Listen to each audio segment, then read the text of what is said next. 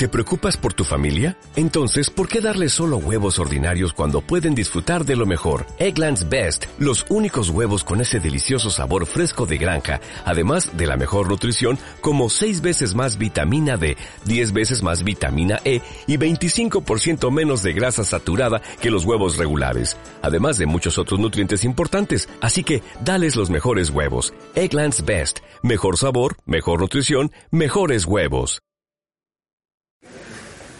Bueno, estamos en esta serie veraniega con... Qué lindo, qué lindo, gracias. En esta serie de, verano de sobre que vamos a estar en enero que se llama Ama tu ciudad y en febrero vamos a estar en otra serie que se llama Cómo vivir en el reino. Eh, son dos series, no, yo sé que tú estás acostumbrado a que leamos libros enteros de la Biblia, hacemos toda la serie entera de los libros. En verano paramos un poco eso, en marzo vamos a continuar de nuevo, en marzo viene la serie de Jonás, vamos a estar ahí, creo que siete, ocho sermones, siete sermones en, en Jonás. Eh, y después queremos ir con el libro de Hechos, así que lo que se viene vamos a estar harto sermón en Hechos, esto es, largo, creemos que Hechos hacemos muy bien como iglesia hoy verlo.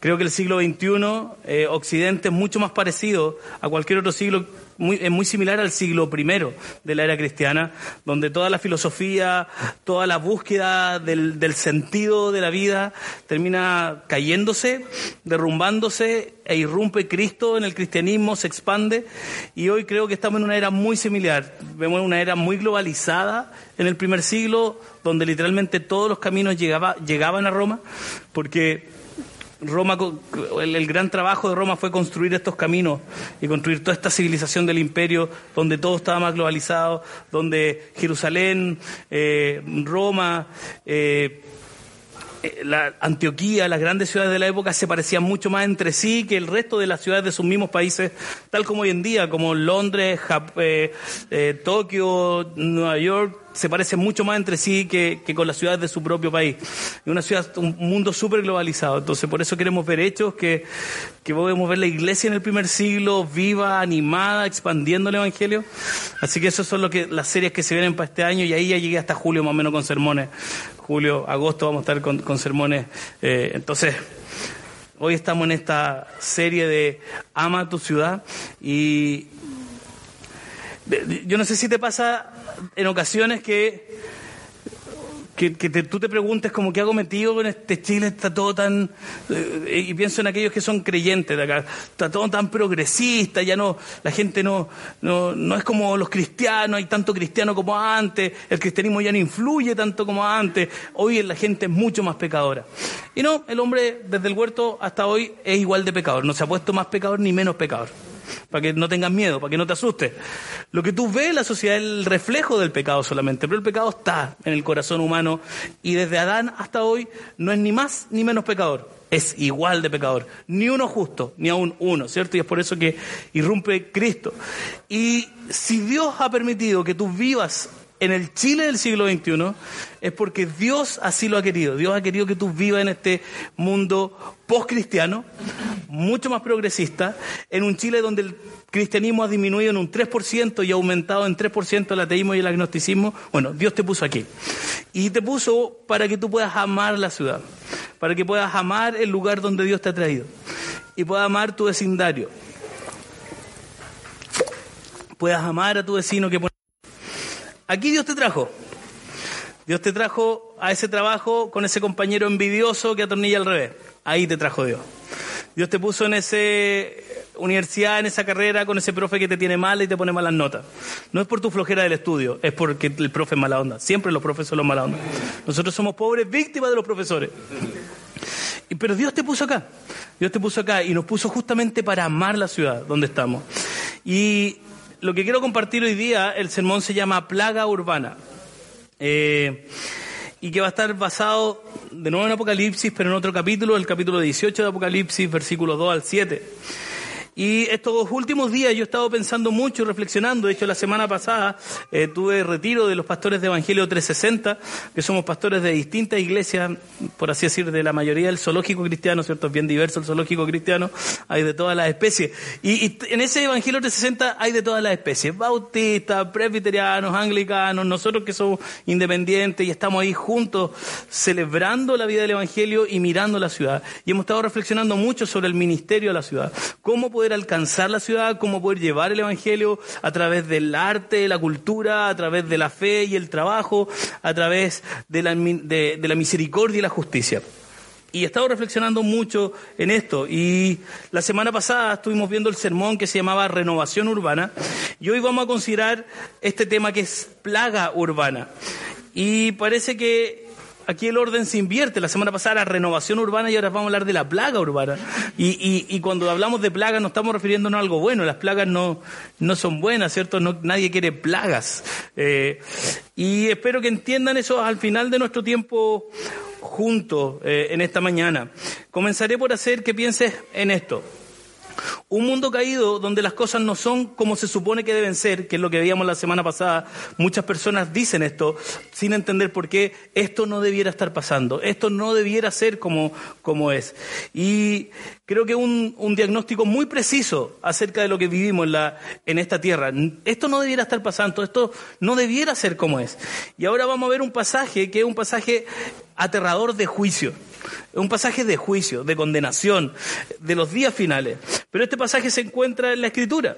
Y no solo como una visión de la justicia y de la santidad de Dios, eh, el hecho de que nuestro Señor trata con el, con, con, el justo juicio del mundo, y, y, es lo que este pasaje va a tratar. Y cuando leas este pasaje debes pensar, y, ojalá pudieras decir, wow, qué miedo Qué asombroso el juicio de Dios. Es realmente terrible el juicio de Dios. Pero el pasaje creo que es más que eso, es más que solo asombrarnos de este juicio final. Este pasaje es un diagnóstico acerca de la plaga de la ciudad, cómo la ciudad. Es un pasaje que habla del juicio sobre Babilonia. Y Babilonia fue probablemente la primera de las grandes ciudades del mundo antiguo. Una de las primeras grandes ciudades con edificios, con tecnología que tal vez no se veía en la época, en, en, el, en la antigüedad. Era un centro económico, político, científico y cultural. Si quieres entender Babilonia, tal vez solo piensa como Nueva York, hoy que podríamos decir que es la capital del mundo, eh, tal vez Tokio, ¿cierto? Son grandes ciudades donde el mundo se reúne, donde está la política, la ciencia, eh, donde hay tecnología y se está innovando. Y Babilonia era una de esas grandes ciudades que tenía de todo, como la ciudad de Nueva York, tal vez, donde puede encontrar lo mejor de todo. Y así Babilonia se sienta en este pasaje como una metáfora. En este pasaje que vamos a leer aquí en Apocalipsis 18, Babilonia es una metáfora de todas las ciudades del mundo, de cómo todas las ciudades del mundo se construyen y en torno a qué se construyen las grandes ciudades del mundo, la cultura humana. Y este pasaje es realmente sobre el juicio de Dios a esta plaga de la ciudad. Toda gran ciudad, toda Babilonia, ¿cierto? Metafóricamente hablando, toda gran ciudad, toda ciudad está llena de plaga. Y lo que está y, este juicio es sobre lo que está mal en la ciudad. Y el lenguaje aquí es realmente un lenguaje apocalíptico. Eh, los judíos y algunas culturas más antiguas estaban acostumbraban a escribir de esta manera apocalíptica, visionaria, como lo catastrófico, inclusive muchas veces fatalista, donde nada iba a cambiar y todo iba a ser destruido. Y me gusta cómo se explica aquí.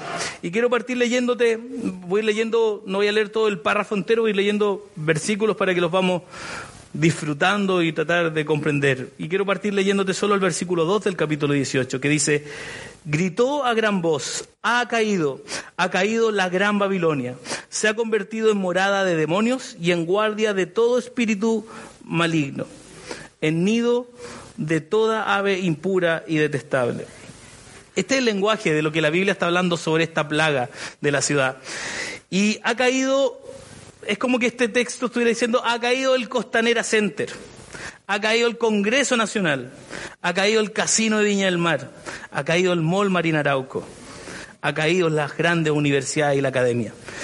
Algo así está diciendo este texto, cuando dice, ha caído la gran Babilonia, ha caído todo lo que es la cultura, ha caído toda la construcción del hombre, en su tecnología, en su política, en su forma de gobernar, ha caído. Y son palabras finales de un lenguaje apocalíptico que describe el juicio de Dios sobre las ciudades. Ha caído, ha caído el lenguaje sobre esta plaga apocalíptica. Pero este lenguaje no se trata de la plaga de los edificios físicos, no se trata de la plaga de puentes rotos, no se trata de la plaga de esos molestos hoyos en las calles que tú quieres que lo arreglen. Se trata de una vida más profunda. Está hablando de una plaga que es mucho más profunda que lo que tú puedes ver del deterioro de una ciudad. Hay algo que ha caído en la ciudad. Entonces Babilonia, con toda su gloria, con toda la gloria de todas las ciudades, porque cuando tú miras una ciudad, tú puedes ver gloria. Están tan, las ciudades son, a mí me encantan las ciudades, aunque estén saturadas. No hay ninguna, muchas veces usted toda Santiago y está en un taco de una hora, una hora y media, y, no hay ninguna metrópoli en el mundo que no esté saturada de esta manera. No dan abasto las metrópolis, las grandes ciudades. Sao Paulo, tacos de tres, tres horas y media en un taco. Tenía un pastor amigo, el pastor Eiler, que él de su casa a su trabajo se demoraba tres horas todos los días. Tres horas hacia allá, tres horas de vuelta, seis horas de viaje. Él salía a las cinco de la mañana de su casa. Y todos los días, pero es tan común, de hecho cuando él veía y venía aquí a Santiago, encontraba que le poníamos mucho color con los tacos acá. Se duraban una hora. Entonces, qué rico tener un taco de una hora. Claro, cuando estáis en tacos de tres horas, un taco de una hora no es nada. Entonces, aun con todas esas cosas que no están bien de repente en la ciudad, las ciudades son bellas, con sus carreteras, sus edificios, tú ves la arquitectura, ¿cierto? Ves las calles y de verdad que tú ves tanta inteligencia detrás de todo esto. Y hay algo que ha caído en la ciudad. Entonces Babilonia, con toda su gloria, con todo su brillante éxito, riqueza y poder, Babilonia se ha convertido en un lugar muy, muy oscuro. Eso es lo que está pasando en este pasaje, ¿cierto? Es un, algo apocalíptico del fin de los tiempos y Babilonia representa las grandes ciudades del mundo. Y esta ciudad en la que vivimos tiene lugares muy oscuros. Si tú vas y, y tú miras nuestra gran ciudad, miras Viña del Mar, miras Valparaíso, aunque son ciudades muy bellas, tú también ves oscuridad en ellos.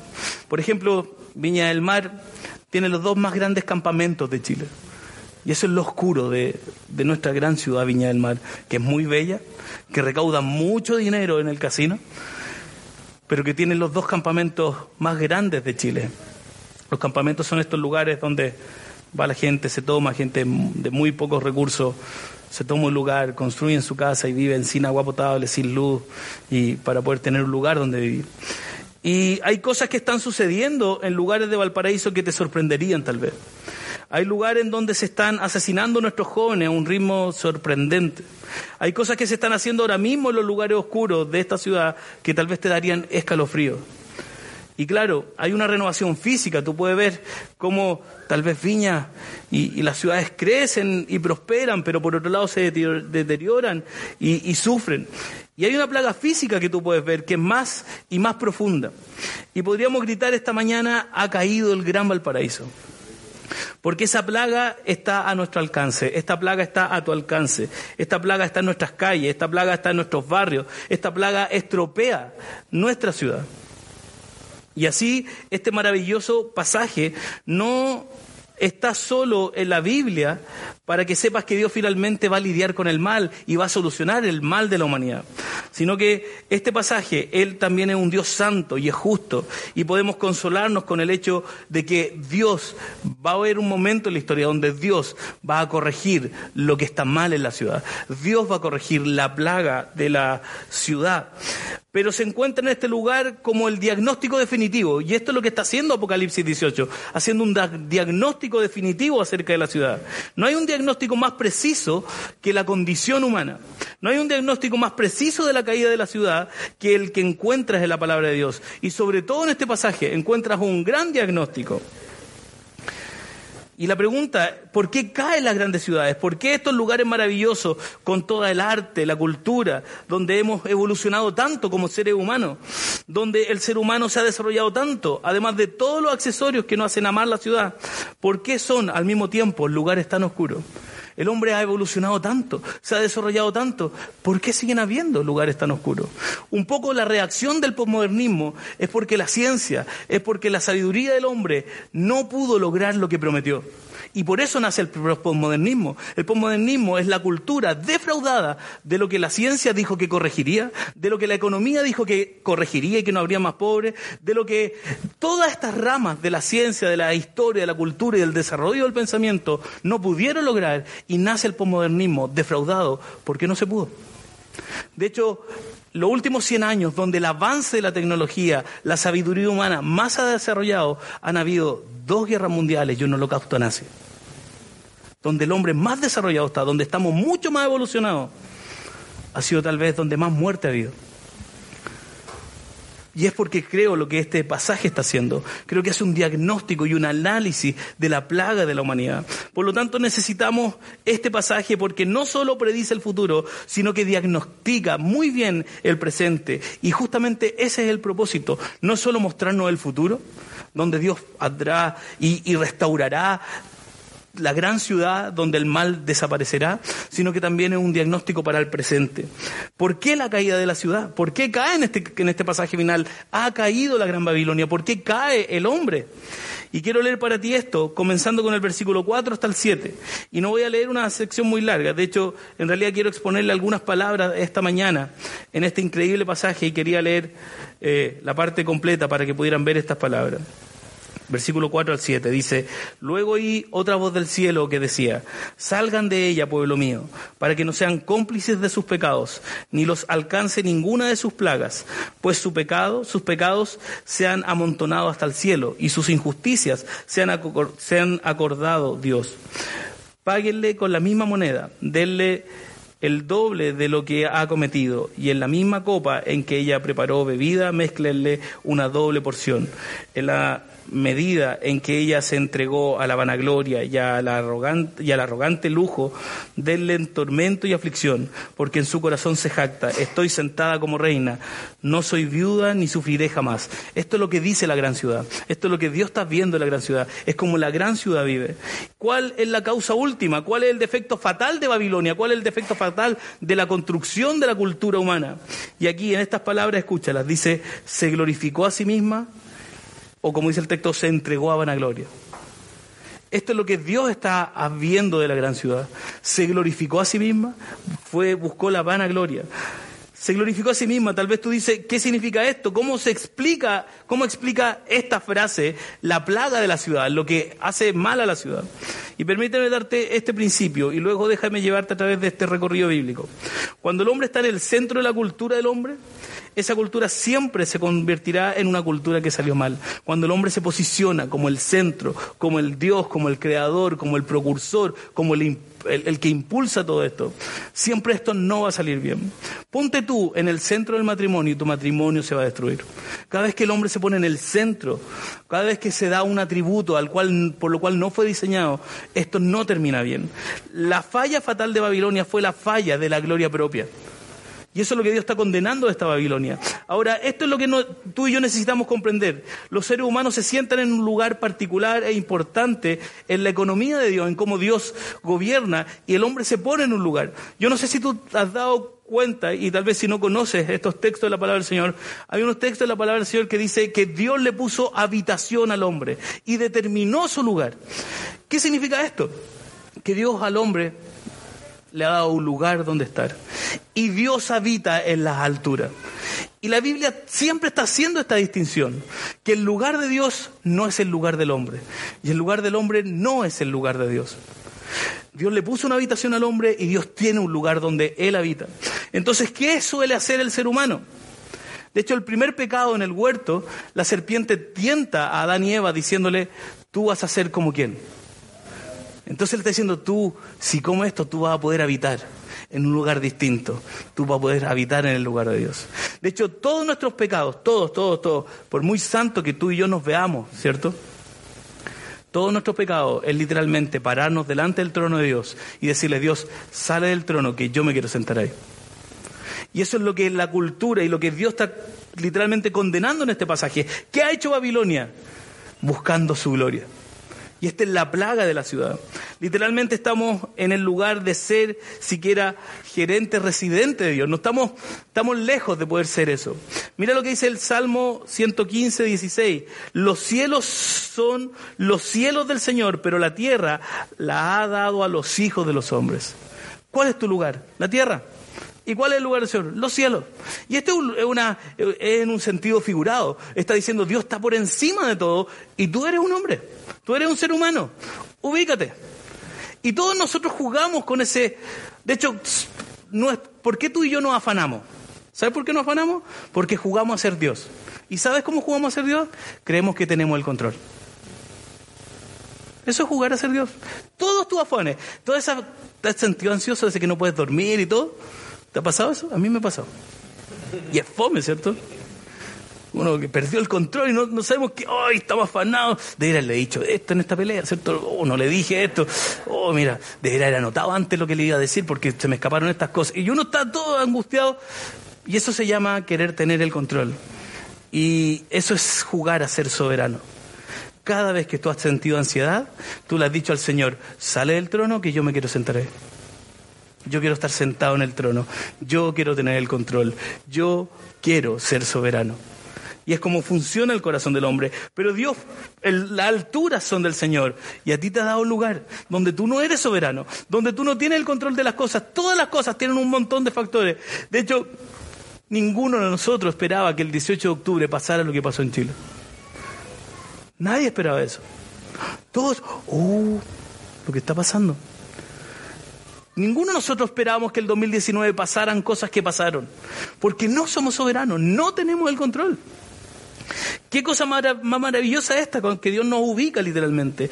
No solo estamos aquí como habitantes, no solo estamos aquí como residentes, no solo estamos aquí como participantes, estamos aquí para ejercer un señorío sobre el mundo creado que Dios hizo. Dios te puso aquí para tú liderar este mundo, para tú gobernar este mundo. No debiera existir Greenpeace, de verdad.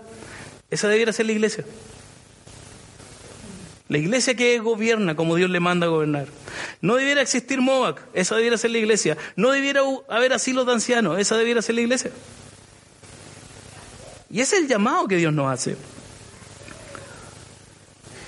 No solo estamos aquí para ser habitantes, estamos para ejercer señorío, gobernar la tierra. Y cuando digo ejercer señorío, no significa explotar la tierra como el ser humano lo ha hecho.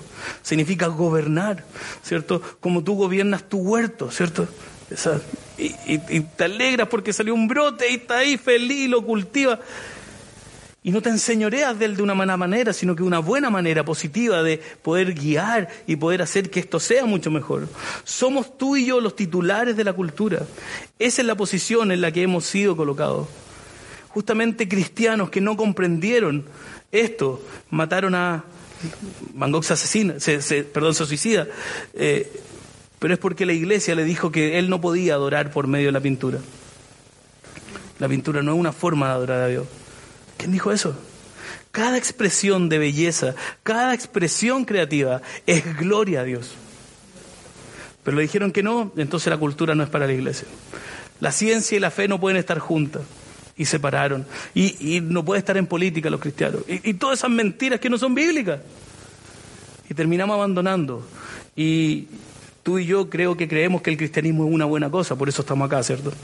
Y si creemos una buena cosa, hemos abandonado a otras creencias tal vez, y no estoy diciendo que eso está mal, sino que estoy diciendo que nosotros está mal en haber abandonado, donde podíamos estar tal vez influyendo con un pensamiento cristiano en muchas de las esferas de una sociedad. Pero el abandonar, el tomar esta posición más bien cómoda, y no del rol que Dios nos da de gobernar y señorear de una manera... Creo que la palabra señorear suena raro a nuestro oído y es porque no tenemos ningún ejemplo de un buen señorío. Pero yo te quiero mostrar el buen ejemplo del señorío de Dios y es un excelente señorío, y a ese señorío Dios se, refiere, cómo tú puedes gobernar y liderar desde el Evangelio, y hemos abandonado muchas cosas, más bien cómodo que otros nos dirijan en vez de estar ahí influyendo desde el Evangelio.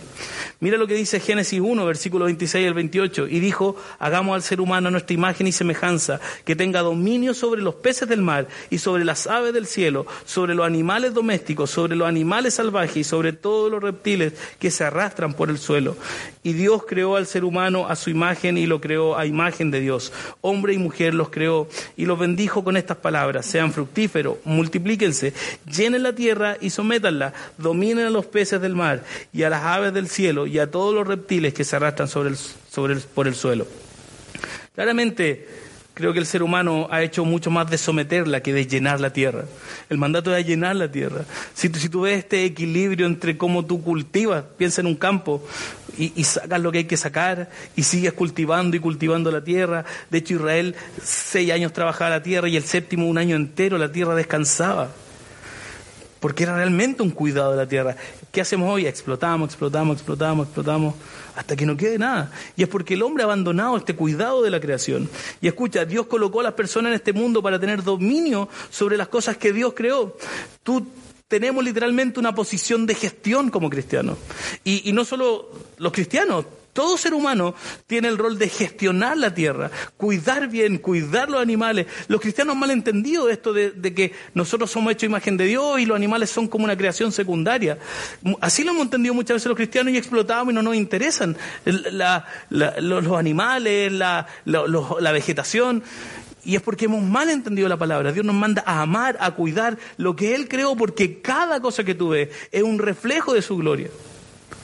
Entonces tú estás, y cuando nosotros no tenemos este cuidado, nosotros no estamos amando la gloria del Señor.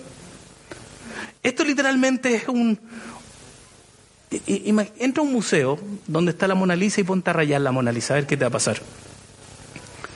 Lo que tú estás mirando es un cuadro que Dios ha creado. Y tú y yo tal vez hemos llegado y hemos rayado este gran cuadro en vez de cuidarlo, en vez de hermosearlo. Y este es el llamado que está haciendo este texto. Tenemos una posición de mayordomía. Mira, escucha esta verdad. Esta es una definición de cultura. Los seres humanos, creados a imagen de Dios, interactúan con el mundo y la cultura es lo que sale de esta interacción. Por ende, tiene mucho que ver cómo yo, cómo tú y yo interactuamos con este mundo. Y eso es como tú y yo creamos una cultura. Y la cultura del Evangelio nos manda a ser mayordomos de la creación. Todos nosotros siempre estamos de alguna manera haciendo tareas culturales, todos.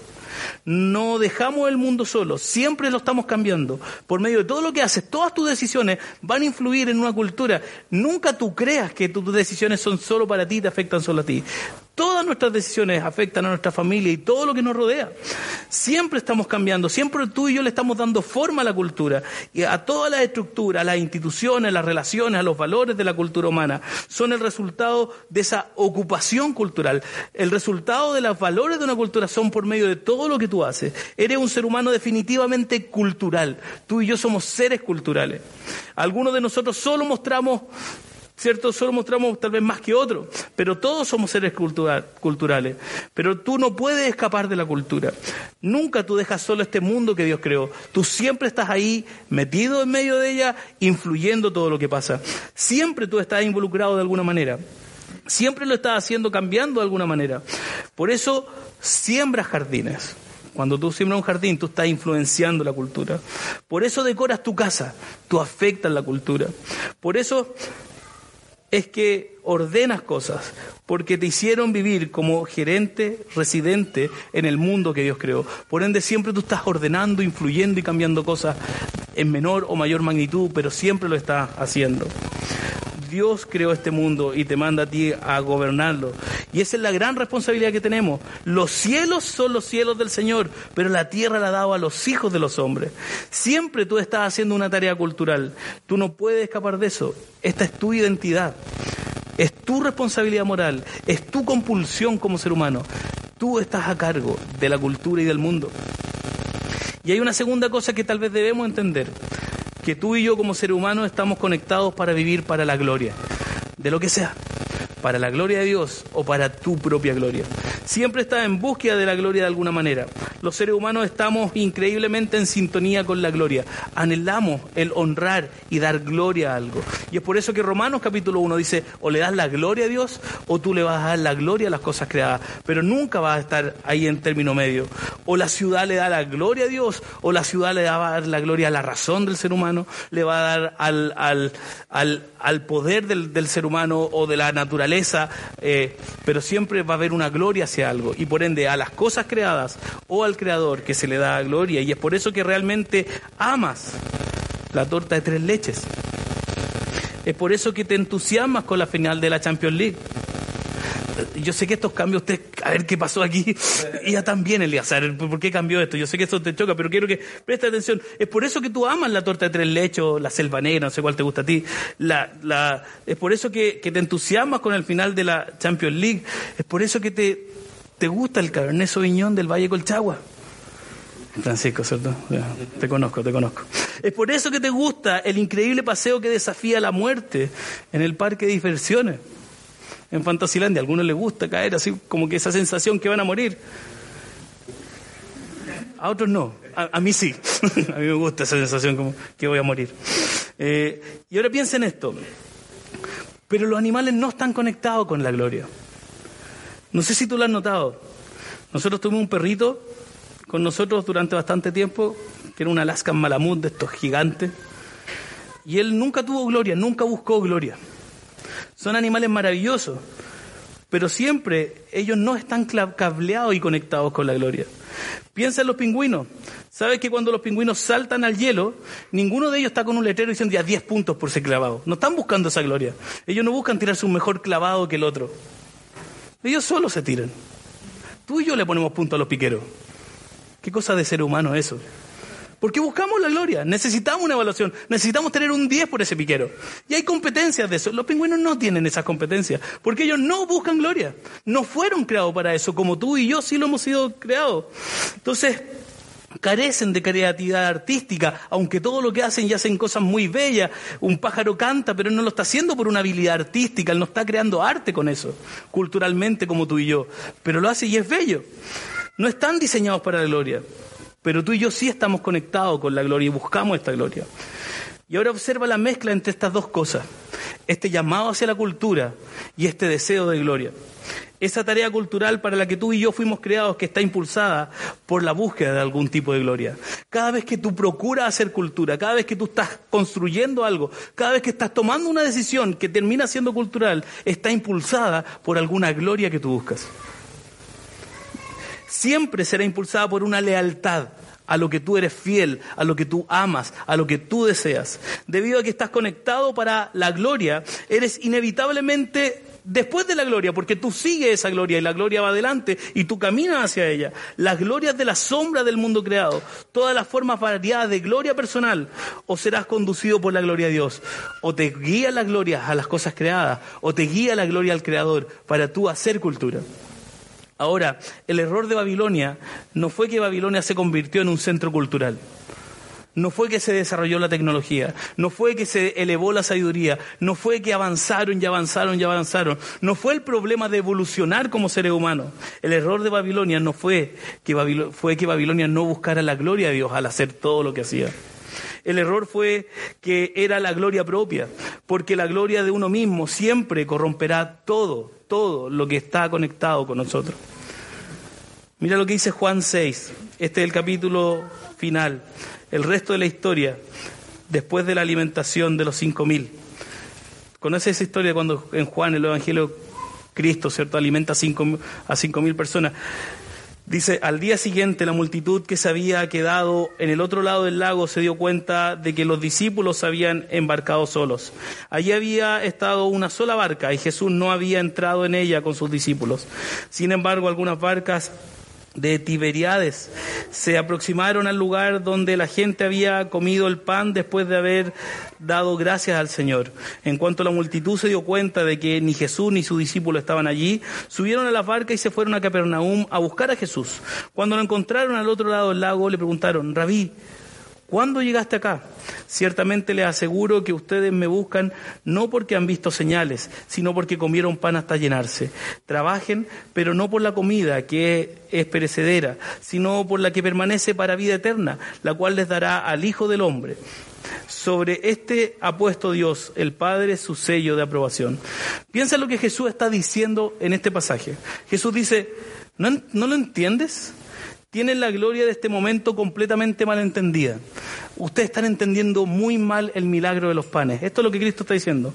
Te has detenido en la gloria de las sombras de este mundo, te has detenido en la señal de gloria, te has detenido demasiado pronto en ver el milagro de los panes, literalmente. La gloria que te emociona fue una gloria que señala la verdadera gloria que soy yo. La gloria de este milagro fue esta. Yo soy el pan de vida comes mi carne, bebes mi sangre y beberás el rey y verás el reino de los cielos. Soy el pan que necesitas, soy el pan que necesita y no seré tu rey solo porque tenías los vientres llenos. Entonces, ¿qué está diciendo Cristo en este pasaje? Es tal como el ser humano suele entender las glorias. Cristo hace el milagro de los pan y la gente lo único que quiere es más pan, sin entender que ese pan estaba montando a Cristo y que Cristo era el verdadero pan. Y es atractivo Cristo por todo lo que nos da. Eso es lo que está diciendo Jesús. El ser humano suele estar feliz con todo lo que Dios nos da. ¿Qué hace el hombre? Hay un gran creador, pero no queremos darle la gloria al creador. Preferimos darle la gloria a las cosas creadas. Y nos asombramos y hablamos de la sabiduría de la madre naturaleza.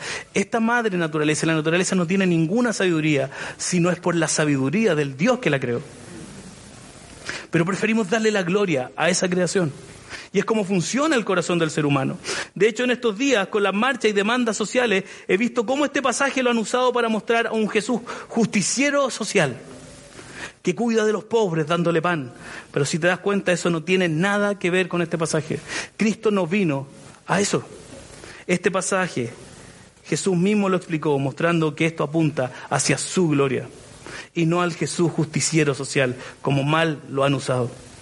Escucha, y esto equivale a decirle a tu familia que vas a tener unas maravillosas vacaciones en Orlando. Imagínate, Orlando, Florida, vas a Disney World y vas avanzando por las carreteras del aeropuerto de Disney World y el primer letrero que tú ves de Disney, tú doble y te quedas detenido ahí.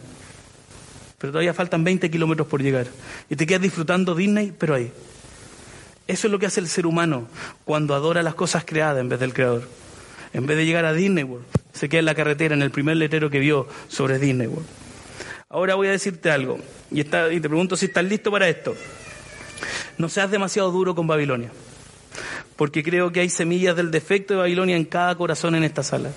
No seas muy duro con la ciudad que tú ves. Valparaíso lo están destruyendo. Pero parte de esa plaga, de esa gente que tal vez destruyó el paraíso, parece que también está en tu corazón y el mío. Hay semillas de este defecto de Babilonia en el corazón de cada una de las personas de esta sala. Tenemos la gloria mezclada y en la gloria, esa gloria física de la cultura humana. Puedes comenzar a unir tu corazón a las glorias de las sombras que nunca fueron destinadas a gobernar tu corazón. Cada regalo de gloria física, cada regalo de gloria material, cada regalo de gloria artística, cada regalo de gloria cultural humana, solo está destinado a ser una señal que nos señala la gloria final que solo se puede encontrar en el Dios que es glorioso. Solo todas estas glorias que tú ves apuntan allá. Y escucha esto, la ley de la gloria propia siempre producirá la ley del consumo. Porque como puedes ver, estas cosas no pueden satisfacerte, nunca te van a llenar. Las glorias terrenales nunca van a poder llenar tu corazón. No tienen la capacidad de satisfacerte, porque lo que realmente tú estás buscando es lo que solo se puede encontrar en alguien que es de, de un tamaño eterno. La palabra del Señor en Proverbios dice que Dios puso eternidad en tu corazón. Por ende, nada de este mundo o nada que no sea eterno puede llenar ese corazón. Por eso solo un ser eterno puede llenar ese profundo vacío del corazón. Tal vez hoy no lo sientes, pero solo déjame decirte algo. Ninguno de nosotros agenda, en nuestra agenda, hoy día voy a hacer esto para aburrirme. ¿Quién agenda para aburrirse? Nadie agenda para aburrirse. Todos queremos estar felices, queremos pasarlo bien, aunque tal vez no agendes cosas, pero tú no esperas estar aburrido. Tú quieres llenar tu corazón de alegría, de un, de un logro, de alguna meta. Y es por eso que tú planificas, porque quieres lograrlo, quieres llenar, quieres tener satisfacción.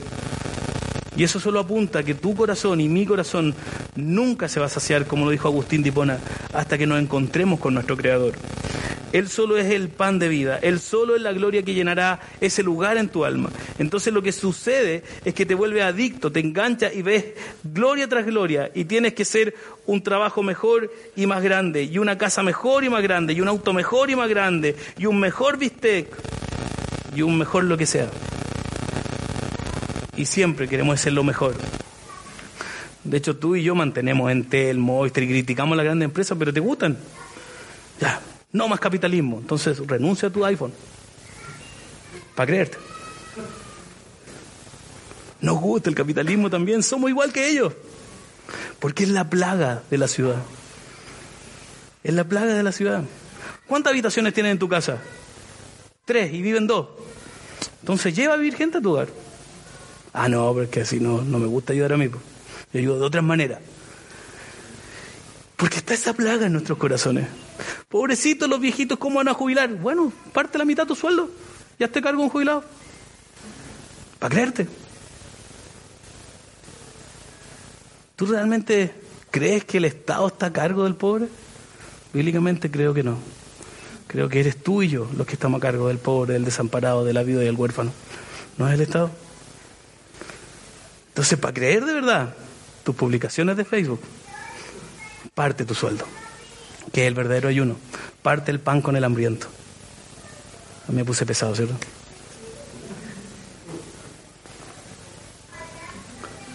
Ese es el desafío como nosotros como cristianos. Tú y yo somos restauradores de la plaga de la ciudad. Pero aún así hay plaga de, esa, de la ciudad en nuestros propios corazones. Nunca estamos satisfechos. De hecho, la bendición de Dios sería suficiente si el otro no tuviera más. Pero no es suficiente la bendición porque otro tiene más. Qué rabia la historia de Instagram. ¿Por qué se sacan fotos en esas playas tan lindas? Yo quiero estar ahí también. Y verme así también, con las calugas marcadas y todo. Qué rico sería, ¿cierto? Bronceado. Qué vidas más envidiables. Ellos sí están felices, ¿cierto? Porque los que están en Instagram son felices, de verdad. ¿Te das cuenta cómo toda la cultura nos predica esta plaga y le decimos amén y queremos vivir como esa plaga de la ciudad? En sí misma, centrada en nosotros, buscando la gloria propia. Y ahí es donde los placeres oscuros, los horrores oscuros de la ciudad comienzan a salir a la superficie. Porque hago, ¿qué hago con la sexualidad? Lo que nunca se suponía que debía ser. ¿Por qué la cultura cambia lo que es la sexualidad? ¿No se supone que esa sea la gloria por la que vivo? Y hago con mi trabajo lo que nunca se suponía que debía hacer con mi trabajo. Esa no es la gloria por la que yo estaba destinado a vivir. Tú no vives por la gloria de la sexualidad, no vives por la gloria del trabajo. Y hago con las relaciones lo que nunca debía hacer, porque se supone que la busco para tener la gloria que quiero de las relaciones y por eso destruyo relaciones. Y en realidad me convierto en parte de la miseria que odio porque yo me he equivocado de gloria. Tú y yo somos parte de la plaga de la ciudad. Tú y yo somos, como dijo ese gran predicador, me transformé en aquello que juré destruir, Star Wars, ¿cierto? Sale ahí en Star Wars, ¿cierto? Me convertí en aquello que juré destruir. Y tú y yo somos eso. Somos parte de esta plaga. Somos parte. Me carga una ciudad sucia, pero tú y yo votamos para pelear solo. Pero me carga la ciudad. Yo sé que hay gente que no lo hace, no estoy diciendo que no, ¿cierto? Pero me carga eso. Me carga que la gente sea egoísta, pero me voy sentado en la micro y no le doy el asiento a nadie pero me carga el egoísmo. ¿Te, das cuenta? tú y yo nos convertimos en aquello que juramos destruir. Y hago con las relaciones lo que nunca debía hacer. Y en realidad me convierto en esa parte de la miseria. Y tal vez nuestro querido Mesías, nuestro Dios, nuestro Jesucristo, diría en lugares de esta mañana, ha caído, ha caído. Los caídos son mi gente. Ellos obtienen la gloria equivocada. Ellos se han equivocado de gloria. Y tal vez es lo que Cristo nos dice a ti y a mí. Tal vez tú y yo estamos cayendo porque hemos equivocado la gloria a la cual debemos seguir. Y esto es tan seductor, es tan fácil, es tan fácil ser engañado, es tan fácil volverse adicto a cosas que nunca me satisfacen. Creo que puedo encontrar vida a partir de la aceptación de otro ser humano, como que al fin y al cabo yo voy a estar plano cuando otro me acepte. Creo que puedo encontrar vida a partir de la aceptación. Me puedo y me subo a la montaña ruso, rusa de esta respuesta. Estoy hiper vigilante, que no me vayan a dañar, que aquí trato de hacer todo. Espero poder obtener entidad de ellos, de otras personas, pero nunca tal vez va a funcionar, porque es una gloria de sombras. El amor humano es solo una metáfora del verdadero amor de Jesucristo todas esas pinceladas de amor, si tú esperas que algún día tu esposo te va a amar como tú esperas, no va a pasar. Yo nunca podré amar a Nancy como debiera amarla. Nunca lo voy a lograr. Ese amor que tengo por ellos es solo una sombra del verdadero amor de Jesucristo. El amor que tú recibes de tu esposa es una sombra. El amor que tú das a tus hijos es una sombra del verdadero amor de Jesucristo. Por ende, tú no tengas la esperanza de que vas a ser amada como tú esperas ser amado. No, tú vas a ser amado pecaminosamente. Y eso te va a dañar. Porque va a ir y venir y va a estar así y no es tan claro. Porque eso apunta a la verdadera gloria del amor de Jesucristo. Tu esperanza, tu seguridad, tu satisfacción solo puede estar arraigada al amor de Jesucristo. Alabado sea Dios porque ha creado consuelo en su mundo. Pero no se supone que la comodidad debe gobernarte. Y vivo por consuelo, me vuelvo gordo, perezoso, absorto y autocomplaciente, buscando consuelo en otras cosas en vez de buscar el consuelo en el verdadero amor de Jesucristo, un consuelo que es mucho más grande y mejor. Y el consuelo no es malo, pero no debe gobernarte el consuelo por medio de las cosas creadas. Ella se glorificó a sí misma, fue el error de Babilonia. Ella buscó su propia gloria. Y escucha esta verdad, cada vez que cualquier gloria que no sea la gloria del Redentor gobierna tu corazón, tú te has convertido en parte de la plaga de la ciudad.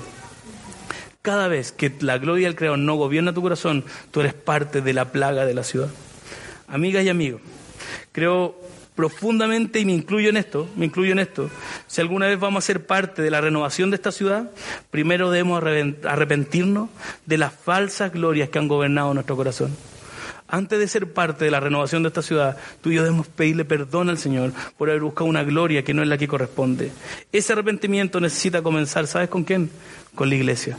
No con la ciudad, no con los que no creen en Cristo, contigo iglesia, conmigo iglesia. Tú y yo debemos pedirle perdón al Señor por ser parte de la plaga y no parte de la renovación de esta ciudad. Y tenemos que ponernos de rodillas y corazones llorosos y decir, y escribo una oración acá para ti, para que tal vez pueda ser tuya también. Oh querido Redentor, perdónanos, porque hay evidencia de que nos hemos equivocado de gloria y nosotros también nos engañamos. Nosotros también nos engañamos, nosotros también somos seducidos y enganchamos nuestros corazones a las glorias de las sombras que nunca nos satisfarán, que nos hacen sentir impulsivos, ansiosos, desanimados y hambrientos y nos alejan del resto que se puede encontrar en la gloria que eres tú. Tú y yo en algún momento, no sé si te ha pasado esto, pero yo sé que tú y yo detestamos a toda esta gente que está en avara y ama el dinero y quiere más poder y más dinero y más dinero y más dinero, ¿cierto? Y están felices por el dinero que tienen, ¿cierto? Qué rabia esa gente.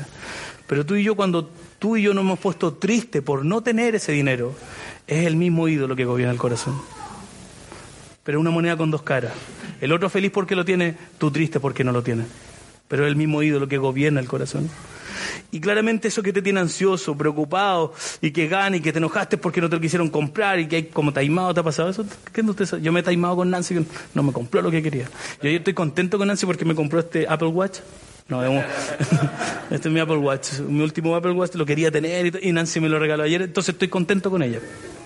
Porque me dio lo que quería las glorias de este mundo que gobierna mi corazón. ¿Cierto? Está, esto, del colegio, cuando en cuarto básico, mi, Apple Watch. lo quería tener, lo quería tener. Yo, soy vintage, yo soy vintage, soy, soy otro estilo, soy otro estilo, ¿cierto? Igual sale más barato que el Apple Watch. Muy barato. Y, pero la gloria de este mundo gobierna nuestro corazón. Y quiero y, tal vez estás sentado ahí pensando, bueno, realmente nos has animado esta mañana. Y quiero hacer eso porque quiero llevarte al final de este pasaje. Y quiero animarte con esto. Y quiero leer el versículo 1 y 2 del capítulo 19, que es el capítulo siguiente al que leímos hoy. Dice, después de esto oí en el cielo un tremendo bullicio, como el de una inmensa multitud que exclamaba, aleluya, la salvación, la gloria y el poder son de nuestro Dios, pues sus juicios son verdaderos y justos. Ha condenado a la famosa prostituta, y se refiere a Babilonia, la ciudad, que con su adulterio corrompía la tierra, ha vindicado la sangre de los siervos de Dios derramada por ella. Este es un interesante himno de alabanza. Eh, pero este juicio de alabanza lleva juicio y un abrazo de la salvación también. Y tú puedes ver la esperanza de la ciudad arruinada, que es la justicia y la misericordia del Señor. Si solo fuera un Dios de justicia, no habría esperanza para ninguno, por, eh, para ninguno de nosotros, porque todos nos hemos equivocado de gloria. No habría esperanza para nadie, porque todo ser humano se ha equivocado de gloria. Pero no es solo un Dios de justicia, Él es un Dios de salvación y libera, restaura, perdona y llena nuestros corazones de una gloria mejor. Y así en su justicia y en su misericordia hay esperanza para ti y para mí en este juicio final. Y te hago esta pregunta esta mañana. ¿Hay alguna posibilidad de que aunque seas uno de los hijos de Dios, aunque en tu corazón digas amo al Señor, quiero ser parte de lo que Dios está haciendo, ¿hay alguna posibilidad de que aún haya vestigios de autogloria en ti? Yo respondo sí. ¿Hay alguna posibilidad de que hayas equivocado de gloria y hay una manera en la que, aunque quieras para ser parte de la renovación de la ciudad, todavía eres parte de la plaga de la ciudad? Y te quiero decir esto, corre, corre lo más rápido que puedas hasta el único lugar donde se puede encontrar esperanza. Hay un Dios de salvación, Él es el único Dios de perdón, Él es el único Dios de liberación, Él es el único Dios de nuevos comienzos. De verdad que tú y yo, tú miras el avance, el desarrollo y la plaga sigue estando ahí. Y tú te esfuerzas, ¿quién de ustedes ha dicho ya, nunca más lo hago? y lo vuelve a hacer. Vuelve a dañar, vuelve a fallar, vuelve a ser egoísta, vuelve a fallar, vuelve y sigue en esa dinámica. Y eso muestra solo una cosa, que realmente no hay esperanza para ti y para mí. Y que sí necesitamos que alguien venga y nos salve de una vez por todas. Y este capítulo 19 es la imagen final de esa salvación, donde dice que va a haber solo gloria a Dios. Eso dice el texto. Solo va a haber gloria para Dios. ¿Cómo es posible? Que Él venga, te salve y te regale un nuevo corazón para poder vivir solo para su gloria. Y lo que este pasaje nos dice es que habrá un día en que cada uno de nosotros obtendrá la gloria correcta. Tu corazón estará alineado con la gloria correcta. Porque habrá un día en que no habrá gloria que desafía la gloria de Dios en tu corazón. Habrá una gloria que gobierna cada corazón y esa va a ser la gloria de Dios. Esa es la solución definitiva para la plaga de la ciudad. La solución definitiva para la plaga de la ciudad va a ser cuando Dios venga y desarraigue de tu corazón todas las demás glorias. Y la gloria de Cristo brilla en tu corazón. Y ahí dice que Dios descenderá a una nueva ciudad, donde no habrá más llanto, donde no habrá más dolor, donde habrá justicia, donde habrá equidad, donde todo va a ser justo, algo que tal vez tú no podrías ni siquiera pensar que acá se pudiera dar pero es porque la gloria estará en el lugar correcto, será para Dios y no para las cosas creadas. Y esa es la verdadera salvación. Así que Dios te bendiga, Iglesia Curauma. Espero que esto te anime a amar la ciudad, a ver dónde no lo estamos haciendo bien, porque si la santidad y el Evangelio nos impulsan a poder ser transformados. Nunca lograremos la perfección, pero eso no significa que te tienes que quedar de brazos cruzados sin hacer nada por el entorno que tú estás. A una rampa para minusválido para la vereda de tu calle y estás aportando una renovación cultural. Métete en temas importantes y cambia tal vez por medio del poder político leyes que son injustas. Donde sea, tú estás generando cambio y renovación cultural y tú puedes hacer del lugar donde vives un mejor lugar para vivir. Pero no esperes que vengan otros y lo hagan. Tú estás llamado a eso. Dios te bendiga, Iglesia Curauma, que esta palabra te anime en tu corazón y nos desafíe a amar la ciudad, a amar donde estamos, a amar los lugares oscuros de nuestra ciudad para llevar luz, para llevar salvación. Dios te bendiga. Te invito a orar. Gracias, Señor, te doy por tu palabra. Gracias te porque tú siempre hablas a nuestras vidas. Y nos desafías por tu palabra, siempre nos dejas la vara tan alta. Y claro, tu vara es perfección, nunca es menos que eso. Y eso nos demuestra que estamos imposibilitados de poder lograrlo. Y que necesitamos que Cristo venga, nos salve y nos redime. Gracias Señor por tu palabra, bendícenos y bendice a cada uno de las personas que ha llegado esta mañana. Te lo agradezco Jesucristo. Amén. Te invito a ponerte pie y cantar una canción.